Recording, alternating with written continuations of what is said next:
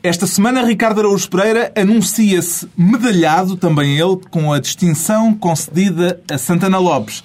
Pedro Mexia está atónito com o fim do arrastão de esquerda na América Latina, depois de ter visto a direita ganhar as eleições do Chile.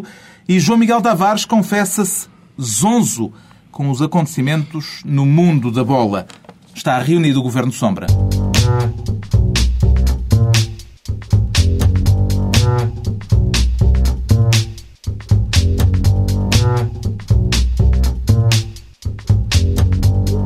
Viva, sejam bem-vindos. Manuel Alegre já se anunciou disponível para a corrida presidencial e vamos falar disso daqui a pouco nesta reunião do Governo Sombra, como habitualmente com Pedro Mexia, João Miguel Tavares e Ricardo Araújo Pereira. O Pedro Mexia já aqui connosco, depois de ter estado fora na semana passada, mas esta semana com outro Ministro Sombra em trabalho diplomático. Por onde é que anda desta vez, Ricardo? Estou em Roma desta vez. Hum. E é então de Roma que o Ricardo Araújo Pereira quer esta semana, e não faz a coisa por menos, ser Presidente da República. Isto depois de ter lido a verdade de Fernando Lima no Expresso do fim de semana passado, presumo, ainda a propósito do célebre caso das escutas. Para que quer ir para Belém, exatamente, Ricardo Araújo Pereira? O meu plano ir para Belém é, é enfim, é, depois do esclarecimento de Fernando Lima, eu gostaria de ser Presidente da República para o, eh, enfim, excluir da Casa Civil do, da Presidência e depois o admitir novamente. Uh, fazer basicamente a mesma rábula que foi feita há três e dois meses, respectivamente. Uh, portanto, este, este esclarecimento do Fernando Lima aparece três meses depois dele ter sido afastado e dois meses depois de ter sido reintegrado. A verdade de Fernando Lima, portanto, não o convenceu. Posso concluir isto? Quer dizer, eu, o que eu, eu, eu, acho, e aliás já, já disse isso em certo próprio, como é meu hábito, aliás, eh, eu acho que a explicação do Fernando Lima é como o computador do Presidente. Tem, tem muitas vulnerabilidades. Uh, achei-a muito, muito. Uma das vulnerabilidades é, por exemplo, o facto de ignorar isto, as, as vulnerabilidades do computador. Porque é uma explicação que parece ignorar um bom pedaço da história. Uh, a explicação parece, aparentemente, tudo não passou. Normalmente, enfim, quando foi aquela história, as pessoas agrupavam-se, uns eram partidários do DN e outros eram partidários do público. Isso aconteceu é um aqui, não foi? Isso é um mérito de Fernando Lima. O mérito de Fernando Lima é, é ele vir dizer: não, não, os dois jornais tiveram os dois muito mal. Uh, até agora ainda ninguém tinha dito isso. O DN esteve muito mal. O, o, público esteve muito mal. E o que ele vem dizer é novo, que é o público esteve muito mal e o DN esteve péssimo. Mas há uma, é coisa, há uma coisa estranha, porque o, o discurso do Cavaco foi muito mau. Uh, e supostamente foi escrito, pode ter sido escrito por Fernando Lima, visto que ele era o seu assessor de imprensa. E o artigo de Fernando Lima é muito mau. Temos, Cavaco a próxima é pessoa a despedir é a pessoa que escreve os artigos de Fernando Lima. Eu acho que deve haver aqui uma demissão, tipo dominó, demissões em cadeia. Pensava que a tese era da troca é de... É tudo muito mal. Que Fernando que é Lima, Presidente da República... Não, a troca de textos. Ah, é a troca de textos. O, é... o Cavaco agora, por uh, vingança, tinha escrito, tinha escrito o texto, texto do, do, Fernando Lima. Isso era engraçado, era. Exatamente. Era um, era um sentido de Estado. Mas o João Miguel Tavares ficou convencido? pelo menos demonstra que realmente é difícil de explicar aquilo, não é? Portanto, já foram duas tentativas completamente falhadas. A, a mim o que me espanta é que não se percebe porque é que ele fez aquilo. Eu porque fiquei... é que ele escreveu, é que ele este artigo? Texto? Aquilo basicamente também só o fragiliza, porque é como o Ricardo diz, eh, tudo o que era uh, toda a xixinha que havia naquela história ficou é por abordar, não é? Ou seja, ele ele basicamente, quer dizer, passou ao lado tudo o que interessava e, e centrou-se no facto de como é que é possível que esta história tenha tido todo o mediatismo que, que teve. Isto foi completamente manipulado politicamente, mas em relação à substância da história, à, à entrega uh, ao famoso encontro na, no café da Avenida de Roma, ele diz que café a história está mal. O café discreto, ele diz que a história está mal contada, mas não explica a versão dele. O que é facto é que ele vem reabrir nesta altura um dossiê que parecia encerrado Exato. e enterrado. Há todo um subgénero no jornalismo jornalístico, que é aqueles artigos que anunciam que vão dizer toda a verdade e não dizem absolutamente nada de novo. O é, primeiro parágrafo, muito, muito, o primeiro parágrafo diz, bom, vamos lá restabelecer a verdade sobre este assunto que tem sido tão manipulado. E depois os outros parágrafos não dizem puto. Eu, uh... eu estou em Roma, não sei, se calhar é por isso, alguma coisa me pode ter passado despercebida. Eu, em primeiro lugar, celebro que, enfim, Antigamente, Fernando Lima só, só colocava notícias no público e agora começou a colocar uma no, no Expresso. Isso é simpático, né? para distribuir, descentralizar, no fundo. Mas o que eu queria saber é, isso eu não, não percebi, se foi ele que enviou o texto para o Expresso ou se foi o Expresso que interceptou um e-mail.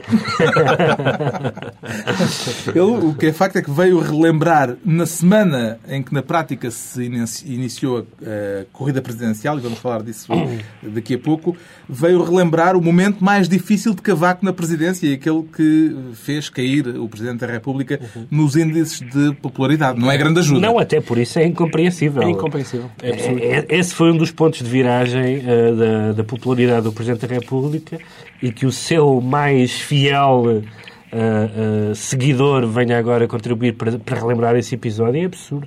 Entregamos a Presidência da República, esta sombra, ao, ao Presidente, pronto, Ricardo Araújo Pereira, mesmo estando ele em Roma. O João Miguel Tavares, por sua vez, vai ser esta semana Ministro dos Assuntos Parlamentares e propõe-se nomear James Cameron, o realizador do filme Avatar, para a mediação do conflito entre o diretor da RTP e o presidente da entidade reguladora para a comunicação social, a ERC. Está a antever uma mediação a duas dimensões ou a três dimensões, João Miguel Tavares? Eu não sei se três chegam. Eu acho que temos que esperar por um maior avanço tecnológico para, para conseguirmos também compreender uh, este caso. Isto vem a propósito de José Alberto Carvalho, num artigo de opinião uh, no público, uh, chamou a Azra de Lopes a Avatar, não é? E, portanto, Avatar é o nome do último filme de James Cameron. Por, caso de ainda haver quem, quem não sabe e quem não tenha ido ao cinema, o, aliás, o, Pedro Mexia já aqui o aconselhou efusivamente, gosta muito. Um, mas enfim, uh, o, o, que é certo é que este é um caso um, típico de que, em que todos ralham e ninguém tem razão. Tem a ver com uh, permanência ou não de Marcelo, Marcelo Rebelo de Sousa na é? RTP. E então o que é que se está a passar? Neste momento, a Zagueiro de Lopes, já Alberto Carvalho acusa a Zagueiro de Lopes disso, e tem razão, está cheio de vontade de tirar o cavalinho da chuva, de facto, e, e fingir que a ERC não se tem debruçado abundantemente sobre a questão do pluralismo nas televisões e não tem embirrado com a RTP pelo facto de um suposto desequilíbrio, não é? O que diz José Alberto Carvalho é que a ideia de acabar com o formato do programa de Marcelo Rebelo de Sousa tem a ver com uma diretiva da ERC que tinha dito que sem eh, um contraponto não havia Exato. razão para haver esse é um, programa de Marcelo. Esse é um dos lados. Um, e, portanto, é verdade que Azeredo Lopes assinou e defendeu sempre isso e, portanto, agora uh, não dá jeito nesta ocasião, portanto, não quer ele ficar com o ónus de Marcelo Rebelo de Sousa sair da RTP e, portanto, veio a terreiro uh, mostrar a sua indignação. Agora, também é verdade, portanto, por isso é que eu digo que ninguém tem razão, que essa diretiva da ERC não falava de um PS e de um PSD, o que defendia, aliás, de forma completamente absurda, uh, era que todos, já que Marcelo Rebelo de Sousa tinha aquele espacinho, António Vitorino também, e todos os partidos com representação parlamentar, nem falava em representação parlamentar, portanto, basicamente todos os partidos então também deviam ter o seu espacinho, reduzindo uh, de uma forma altamente discriminatória, não é? Aí o, Ricardo Agus Pereira é, tão discriminatório que até Ricardo Agus Pereira deve ter ficado indignado. Uh, Marcelo Rebelo de Sousa é uma espécie de objeto, não sexual, mas objeto do PSD, como se ele não tivesse outra existência para além do cartão. Tudo isso é absurdo, não é? Eh, agora, de facto, a diretiva não falava diretamente de Marcelo e de Vitorino. Portanto, por esse lado, a Zagueiro Lopes também tem razão. E, acima de tudo, fiquei muito espantado. Já Alberto Carvalho, neste artigo, coloca-se numa posição que, eh, a meu ver, é altamente decepcionante, que é eu só fiz isto porque a ERC mandou. Eu não concordo nada com a opinião da ERC, mas se a ERC mandou, o que não me parece que seja propriamente hum. uma grande dignificação do cargo de diretor de informação da RTP. Entretanto, a RTP fez saber que quer, afinal, Marcelo eh, na televisão pública, quer que ele continue eh, na RTP. É um recuo depois do que tinha sido dito, eh, Pedro Mexia? Eu, antes disso, gostava de dizer que a ERC tem que se dizer uma, uma coisa em bom da ERC, é que eles trabalham, porque uh, têm que fazer uma recomendação e depois, dois dias depois, um artigo a dizer que não era aquilo que a recomendação dizia. E no se mesmo dia... Se repararem, se repararem, os membros da ERC estão todas as semanas com artigos de opinião nos jornais a explicarem o que disseram. No mesmo dia, no fim de semana passado, havia o artigo de Azeredo Lopes e havia também um outro artigo no Correio da Manhã de um outro elemento da pois estão, justamente sobre o mesmo assunto. Eles estão sempre a explicar o que é que disseram. Agora, de facto, há, um, há uma posição um bocadinho sonsa de, por parte da RTP uh, ah, de eu não sei muito bem o que é que eles querem fazer. Eu acho que ninguém uh, sensato quer perder o Marcelo como trunfo televisivo. Uh, e, portanto, agora eles podem querer acabar com o programa por, por esse suposto desequilíbrio, embora eu vou dizer aqui o que disse a semana passada, e eu não sou de todo fã de Marcelo, mas quer dizer, Marcelo Vitorino, Vitorino Marcelo, por amor de Deus, quer dizer, estamos a brincar. Se, se, se, havia supostamente algum equilíbrio apenas por, por eles serem de partidos diferentes, isso não é nada. Estamos a falar também do impacto que os programas têm. Estamos a falar de um, de um, de um programa eficaz e a falar de um bocejo. Ricardo, com o seu conhecimento dos meandros televisivos, tem algum conselho a dar aos diferentes protagonistas deste caso, no ponto em que as coisas estão? Oh, Carlos, eu, em primeiro lugar, deixe-me felicitá-lo pela pergunta, porque é uma pergunta que, além de colocar a interrogação, encerra um elogio. Portanto, eu, se este pudesse ser o modelo de todas as futuras perguntas do Carlos, eu ficaria muito satisfeito. Eu, há aquela expressão, eh, enfim, que se usa muito, que é agarrem-me senão eu mato. E a, a, o que a RTP está a fazer neste momento é agarrem-me senão eu contrato o Marcelo. Não sei, é, eu quero mesmo contratá-lo, mas se alguém está a brincar comigo, eu contratá-lo mas não contrata. E hum, o que é engraçado, da parte da ERC também é bonito, porque a ERC diz é uma vergonha a RTP não contratar o Marcelo, que é para depois nós podermos escrever comunicados a dizer que é uma vergonha. Eles estão a justificar o seu próprio trabalho, no fundo, sim, não é? por causa do pluralismo, portanto é proteger o trabalho. Se o Marcelo não estiver na RTP, a ERC não pode escrever comunicados a dizer que é uma vergonha o Marcelo estar na Exatamente. RTP, uma vez que não há pluralismo. Há ali uma pescadinha de rabo na boca. Fica entregue ao João Miguel Tavares, então, a tutela da comunicação social por esta semana. É a altura de atribuirmos a pasta de Ministro dos Bons Costumes ao Pedro Mexia, uma escolha motivada pelo caso irlandês da Irlanda do Norte da senhora Robinson, uh, quer, portanto, voltar a usar a palavra efebofilia que o Ricardo Araújo Pereira precisa, trouxe para aqui na semana passada. por isso, porque a semana passada uh, uh, o Ricardo falou na efebofilia um, e para quem tivesse ficado na dúvida sobre a existência dessa repelente categoria, tivemos o exemplo da Irlanda do Norte, que, que, levou inclusivamente à admissão do Primeiro-Ministro, porque a senhora Robinson, sexagenária, uh, digna da, da velhinha canção do Simon e Garfunkel, a Mrs. Robinson meteu-se com um efebo, que lá está, que tinha 19 anos, um, e ele, uh, ao que parece, uh, não só tinha enfim, um ardente desejo pelo seu corpo sexagenário, como também queria sacar algum dinheiro. uh, uma história nunca vista. Uma coisa chocante. Eu fiquei um pouco chocado quando, quando li a história. E ela parece que lhe facilitou lá uns negócios. E o, e o, o Sr. Robinson uh, uh, demitiu-se. Um, e, portanto, embora seja um muito mau princípio que num, num, num numa parte do mundo onde haja, onde há gente a matar-se com bombas, alguém se demita por ser corno. Não me parece que seja a estratégia mais interessante do mundo, mas, não deixa de não deixa de ser curioso esta reincidência das questões pessoais, que depois não são só hum. pessoais, porque, facto, há, porque há dinheiros públicos envolvidos. O é? problema não foi tanto ela ter se entretido com o rapaz, mas sobretudo, mas sobretudo o facto de ter usado o poder político que tinha para umas falcatruas em que o, o efebo foi, foi uh, toda a pátria beneficiou. irlandesa uh, que foi encornada, basicamente. Ricardo, de quem é que tem mais pena? Da senhora Robinson, do rapaz eh, da história, de 19 anos, ou do Sr. Robinson, que foi afastado do cargo de Primeiro-Ministro por causa deste escândalo? Oh, Carlos, none of the above. Eu tenho... Agora, aqui não houve. Não, a, desta vez não houve elogio. Se vis a fotografia da Mrs. Robinson, tens mais pena do rapaz, ou não? Não, mas na verdade tenho mais pena do povo irlandês. Ah, bonito. Isto bonito. Porque, Uma verdadeira afirmação dizer, comunista. Esta senhora, o rapaz tem 19 anos, ela uh, manobrou politicamente para que ele conseguisse obter um financiamento. Manobrou, não é? Aliás, um bom verbo neste caso. E, portanto, ela, ela demonstra, é a mulher do Primeiro-Ministro e demonstra que é ela quem faz mais pelo apoio às micro, pequenas e médias empresas. Pequenas, pequenas. Sim. E, e, portanto, eu acho que é por isso que o marido se demite, aliás. É, Sim, mas, é um, mas é um entendimento um bocadinho lato da expressão novas oportunidades. além, além de que tu não sabes se a empresa é pequena, percebes? A empresa pode ser perfeitamente grande. Não vamos agora discutir o tamanho da empresa do rapaz. Aliás, Cada um tem a empresa que tem. micro não teria este tipo de financiamento.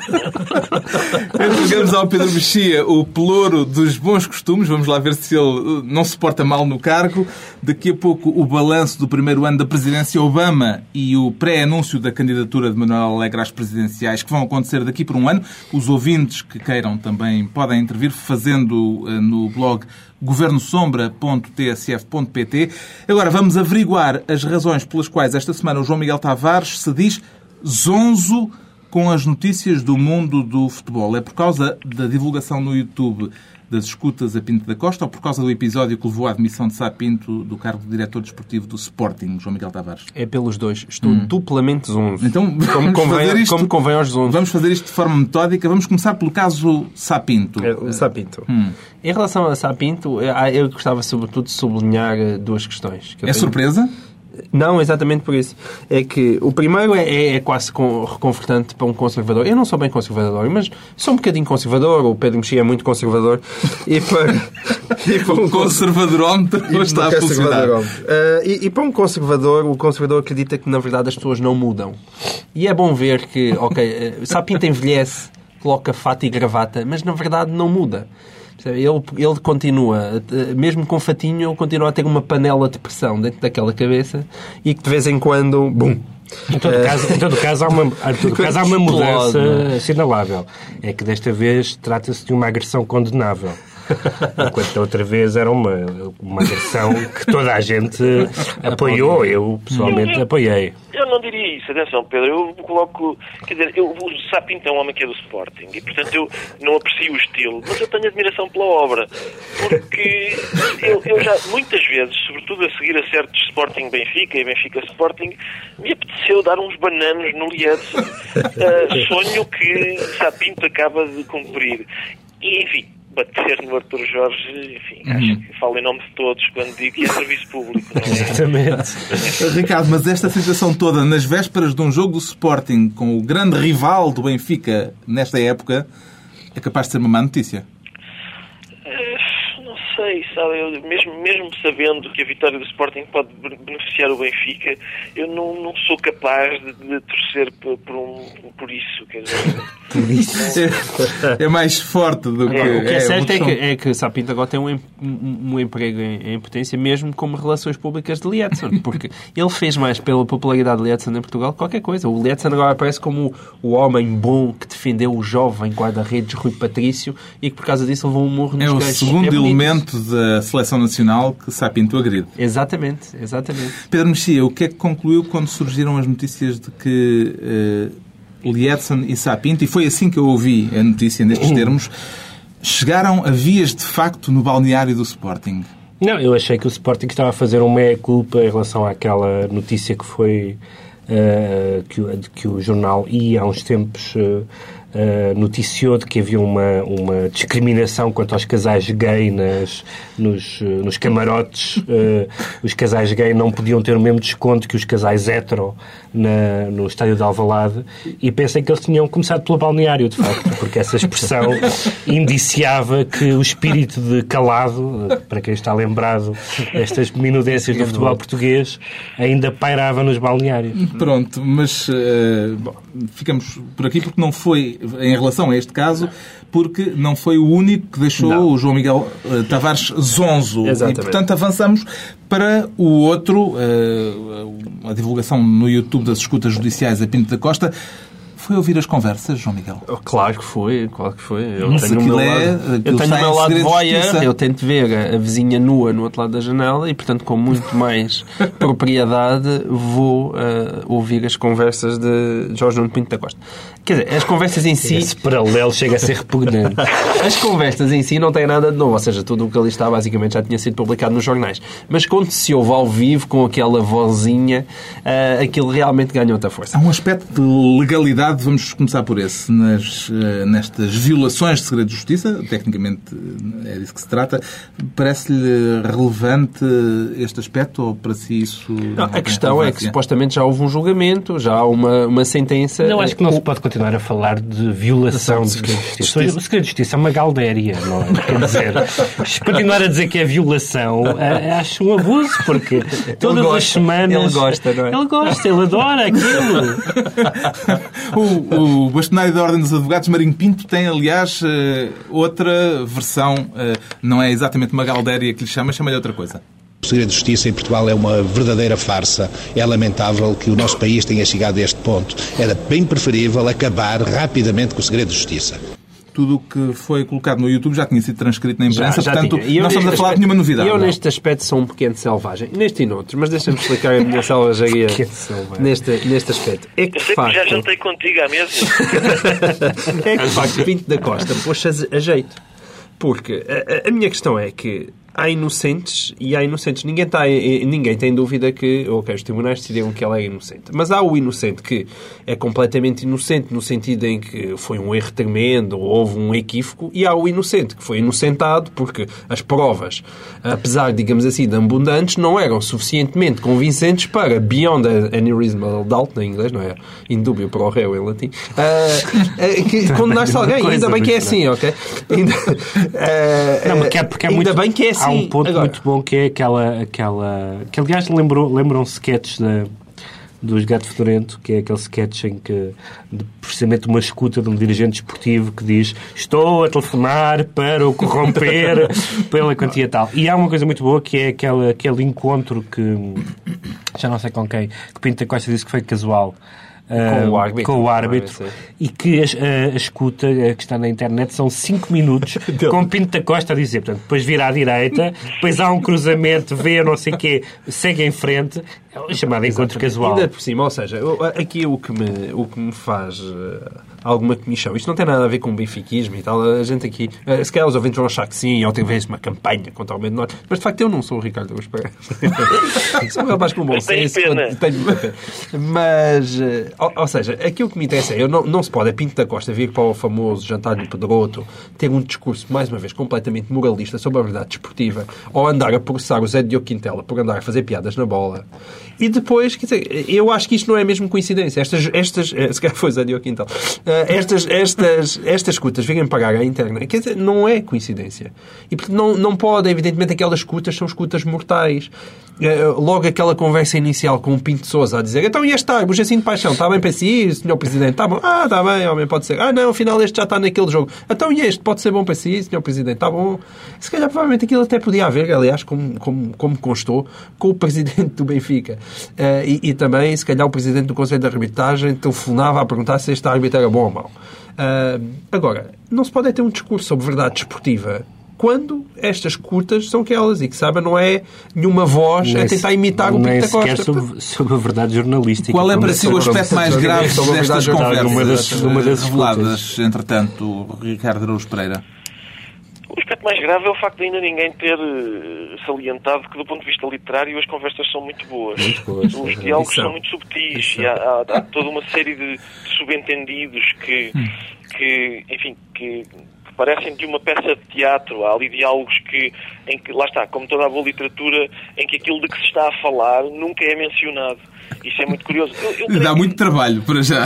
Dá, dá algum trabalho. Há uma escuta, por exemplo, aquilo que foi dito em tribunal foi que o, o árbitro Augusto Duarte foi a casa de Pinto da Costa por sua própria vontade para pedir a Pinto da Costa um favor que se relacionava com a vida íntima do pai de Augusto Duarte. Portanto, era para que, para que Pinto da Costa moralizasse a vida, a vida privada do pai de Augusto Duarte. O que se vê nas escutas é um empresário que telefona ao, ao, Augusto Duarte e diz olha que eu gostava que você se fosse encontrar mesmo com o senhor engenheiro Máximo. Não é o número 2, é o número 1. Um. E, e, podemos, vamos ver uma casa, porque está lá ele, é o chefe de caixa. Está lá o chefe de caixa. E Augusto Duarte diz, é mesmo chefe de caixa? Pois é, e podíamos ir almoçar. E diz, diz Augusto Duarte, almoçar não é muito às claras, não é muito clarão. E diz o outro, não, porque nós vamos ver uma casa. vamos ver uma casa. E, portanto, eu, eu, eu, se eu quisesse pedir um favor ao Pinto da Costa sobre o meu pai, era exatamente este tipo de conversa que eu teria. Então, está lá o senhor engenheiro Máximo. Tá, tá. E o chefe de caixa também. É o tipo de diálogo normal, normal que tem. O gerente de caixa. Há no meio daquelas gravações uma frase de Valentim Loureiro que vale a pena destacar. Olha, isso é preciso algum folclore nesta merda. é, mas, ó, oh, Major, mas veja lá isso do, do, do, coisa então. Eu vou falar ao homem. Tá, um abraço. Tá, um abraço. Obrigado. Isto se calhar podia ser, eh, Ricardo, o lema aqui do Governo Sombra. Isto é preciso algum folclore. E... Eu acho nós, nós fazemos, nós, eu, eu vou, vou, vou verter isto para latim e vou tatuar nas costas. que é uma frase que eu quero fazer lema da minha vida. Ficou esclarecido porque é que o João Miguel Tavares está esta semana zonzo, duplamente zonzo, e o Pedro Mexia confessa-se atónito depois de ter sabido do resultado das eleições presidenciais no Chile isto de estar atónito é bom ou mau, Pedro Mexia? Foi por causa do arrastão. Lembrei-me do arrastão. Todos se lembram desse episódio uh, de um pânico que foi gerado uh, de, uma, de uma suposta uh, vaga de, de, gente que varreu uma praia um, ao, estilo, ao estilo brasileiro um, e que depois se viu que tinha sido largamente uma construção mediática e uma distorção. E já, eu... vamos, já vamos nas praias? Não, não, atenção, porque isto, isto, é, tudo, isto é tudo pensado. Uh, e quem lê jornais um, e vê, vê televisão estava convencido que havia um arrastão na América Latina, porque de repente, para além de Cuba, que enfim, onde não há muitas novidades, a não ser qual é o irmão que lá está, uh, mas a Bolívia, a Venezuela, o Equador, o Brasil, a Nicarágua, todos os países iam uh, pouco, uh, cada um virar a, virar à esquerda e todos nos diziam que era inelutável, hum. que é óbvio que o neoliberalismo estava condenado por natureza. E agora parece que houve, mas deve ser engano, no Chile, uma, um candidato de direita ganhou as eleições. E, portanto, eu fiquei convencido que, me, que, nos andaram a enganar porque não houve nenhum arrastão. E ainda por cima, ainda por cima a notícia era muito boa, uh, porque como é que os jornais escolheram dar esta notícia? Diz que a, a direita regressa ao poder deste Pinochet. É, hum. uma, é uma maneira insidiosazinha de fazer uma comparação entre um líder democraticamente eleito e um, e um ditador Ricardo, eh, como é que encara a primeira vitória da direita no Chile depois da queda de Pinochet? Olha. Encaro, boa, sim. Eu, lá está, essa é a prova de que uma coisa é a esquerda, não é? E a direita. Outra coisa é a esquerda da América Latina e a direita da América Latina. São coisas, é enfim, substancialmente diferentes. Não é bem, quando a gente diz uma vitória da direita, na, na Europa é uma coisa, na América Latina é outra, um bocadinho diferente. E o mesmo acontece com a esquerda, aliás. Não sei se. Mas olha que este senhor, este senhor que ganhou as eleições vai fazer uma coisa que o, que o primeiro-ministro italiano não, não, nunca fez, que é vender as suas participações em empresas ah, que possam ser problemáticas. E foi uma vitória particularmente civilizada, num país estável atualmente. Hum. Foram muito amigos, deram todos beijinhos no final. Pronto, deixamos... Foi à sério, aquilo parecia um país europeu. Deixamos pois. o Pedro Mexia ficar, eh, continuar atónito. E viramos agora para a condecoração do Ricardo Araújo Pereira. Porquê é que sente que também foi medalhado uh, ao ver atribuída a Grande Cruz da Ordem de Cristo esta semana pelo Presidente da República a Santana Lopes, Ricardo? Sinto porque eu não consigo esconder a felicidade quando, quando a má moeda uh, é, é premiada quando, se, quando, quando a má moeda é medalhada, eu fico contente, porque no fundo é um prémio para todos os incompetentes e, portanto, eu acho que estou debaixo desse guarda-chuva. Foi justificada a Já recebeste alguma medalha? O que, o que eu acho ainda graça... Não, ainda, ainda não, não foste medalhado? Mas olha que vai ser. Ainda não, mas, mas estou à espera. É só porque a, a má moeda, a má moeda tem uma coisa, é que, é que é uma moeda, não é? é má, mas é uma moeda e toda a gente gosta de moedas e, portanto, merece uma medalhinha também. Há uma coisa, há uma coisa engraçada. Se ter evitado aquilo, se, eu acho que a, a comenda, a condecoração devia ter ido pelo correio, só para evitar aquele o encontro, não é? O senhor, o homem que disse, é pá, você é mesmo incompetente. E agora ter de estar a, a medalhá-lo, acho confrangedor. Mas ao que parece, eh, todos os, os ex-primeiros ministros são medalhados. E o que, me fez, o que me fez pensar que ainda seria mais ok, é absurdo que, se, que ver Santana Lopes medalhado por alguém que contribuiu, de certa forma, para, para a queda dele com esse artigo, alguém que se recusou a dar a sua imagem nos cartazes do PSD nas legislativas, mas se esta condecoração era devida, podíamos pensar que seria possível que Sampaio tivesse condecorado uh, Santana Lopes. Sim. É absurdo, por é absurdo. E, portanto, seria possível que, no, que o nosso sistema previsse que alguém pudesse despedir uma pessoa, porque sim, e depois, depois dar-lhe uma medalha. Isso não tem novidade nenhuma. Ainda ontem dia estava ali uma empresa que claramente fez uma reformulação mas as pessoas reformuladas foram todas promovidas. É uma coisa que acontece constantemente em Portugal.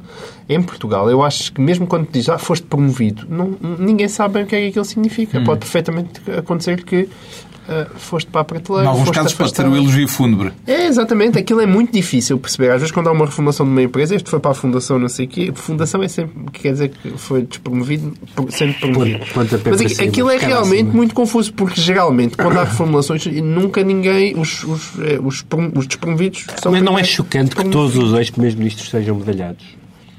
Eu não acho que isso esteja escrito na Constituição. Acho mas, que é dizer, é uma... aquela mania deles. Sim, mas é uma, é uma praxe absolutamente, é, é se pensarmos na nossa história. Ora bem, esta semana ficou marcada politicamente pelo anúncio da disponibilidade de Manuel Alegre, mais do que pela medalha de Santana Lopes.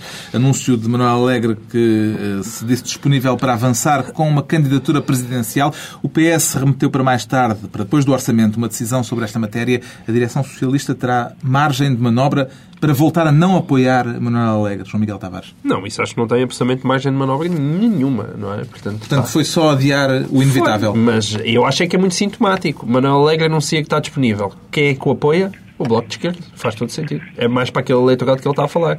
Portanto, deste, é, é uma coisa curiosa. É, uh, desta vez são os socialistas que têm que engolir sapos, metade dos socialistas têm que engolir sapos para votar no Manuel Alegre. Entretanto, houve vários deputados a tomarem posição sobre o assunto, ao ponto de Francisco Assis uh, ter vindo uh, pedir moderação nos comentários. É um pedido sensato? Um pedido do, de Francisco Assis aos deputados socialistas. Eu não sei se o Pedro Mexia consegue, Pedro Mexia consegue comentar este assunto porque ele está muito envolvido muito numa. É que isto significa que ele vai votar com a Vax Silva. É verdade, recordo, é recordo anteriores é, As palavras que ele aqui disse. É o Pedro Mexia, de resto, foi um não, dos é. grandes derrotados uh, com este anúncio no Alegre. De resto, espanta-me que como é que nenhum comentador político atento tenha, não tenha notado isto. O Pedro Mexia tinha anunciado aqui que a declaração de Alegre aconteceria por razões simbólicas a 31 de janeiro, é uma data importante para o Rei Republicano republicanismo. E afinal, o aspecto simbólico que houve da declaração de Manuel Alegre não foi temporal, foi geográfico. Foi Portimão. Uh, foi como é que avalia esta foi escolha terra, da terra de do, Manuel Teixeira, Teixeira Gomes? Gomes primeiro, primeiro gostava de dizer que Manuel, que Manuel Teixeira Gomes é um grande escritor. Muito Portanto, uh, uh, precisávamos de saber isso. Não, isso é importante. Isso é, isso é importante. Uh, não foi um grande Presidente da República, mas foi um grande escritor. Eu pensava que a razão simbólica tinha sido o primeiro jantar. Pá, foi, foi o primeiro jantar que lhe fizeram e ele eu, eu gostei Acabou porque... a vida na Argélia. Eu, exatamente.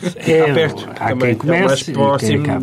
Hum, eu gostei porque foi. Finalmente acabou. O Ricardo há bocado estava a falar do uh, Agarrem-se não abate e finalmente acabou essa novela de Manuel Alegre, que andava a dizer isso há que tempos e finalmente ele avançou.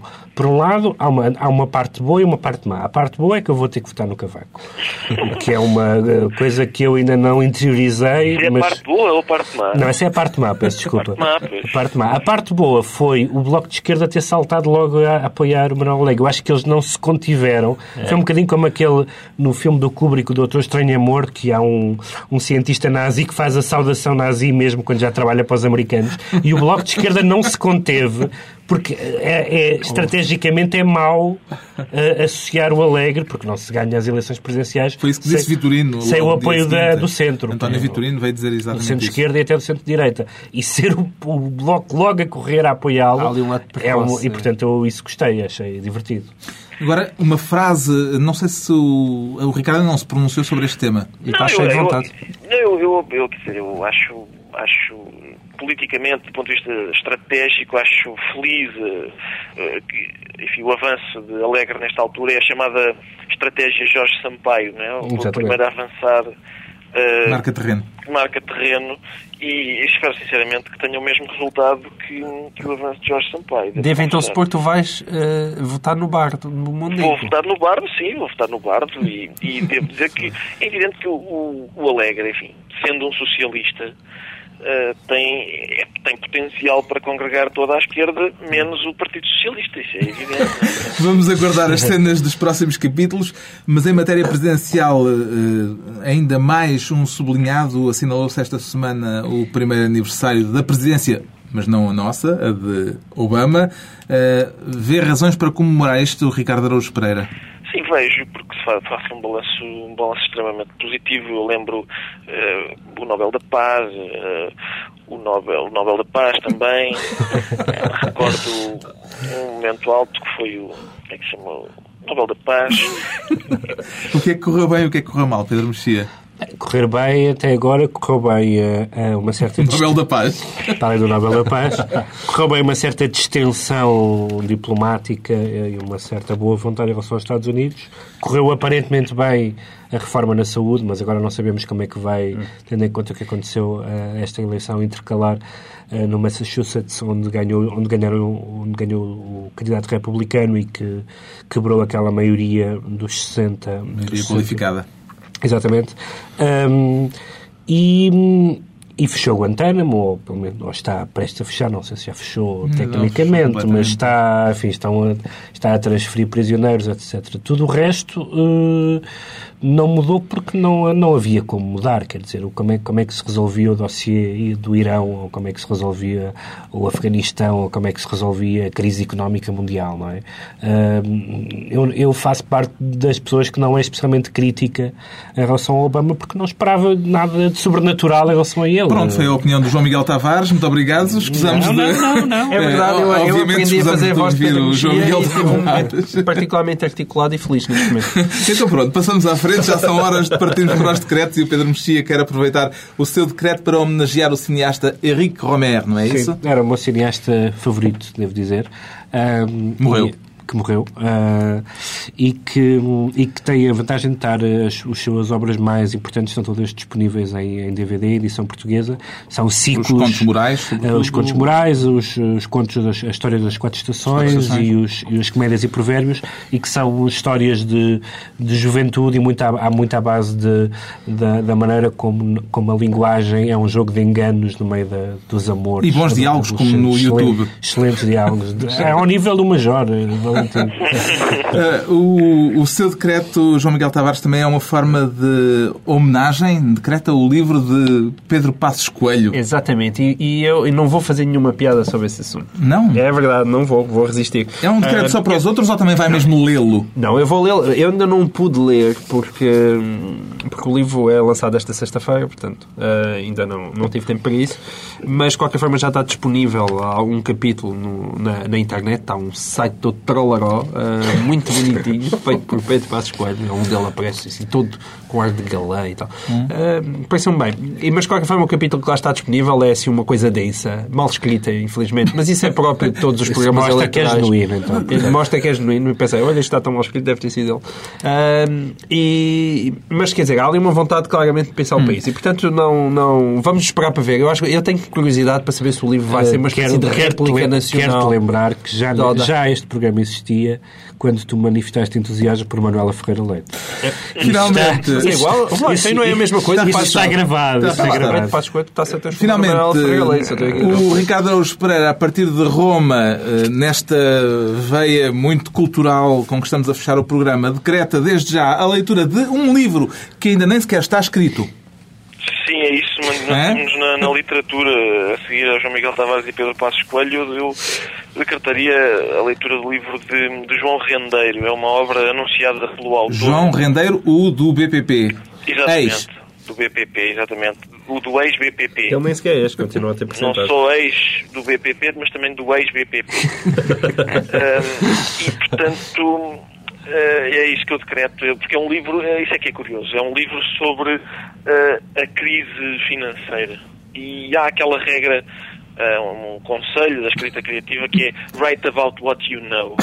E, e realmente acho que é é uma, uma, pessoa hum, indicada para escrever sobre a crise financeira porque, eh, ou, eh, enfim, está envolvido, estou a criá-la, não é? Não, não sei se é o pai, se é o padrinho, se é a parteira, mas, mas teve alguma parte nesse processo e, portanto, eu gostava de saber é, a opinião do, do insider, não é?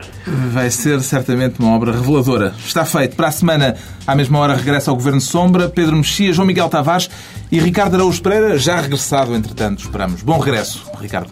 Um beijinho para você, Carlos. Sabes que eu acho que tu fazes vozes, pá. Tu deves estar ali em Odivelas e se- como queres parecer fino, pá, dizes que estás em Roma, Cabo Verde, Martim. Olha, isto deve ser algum folclore desta merda.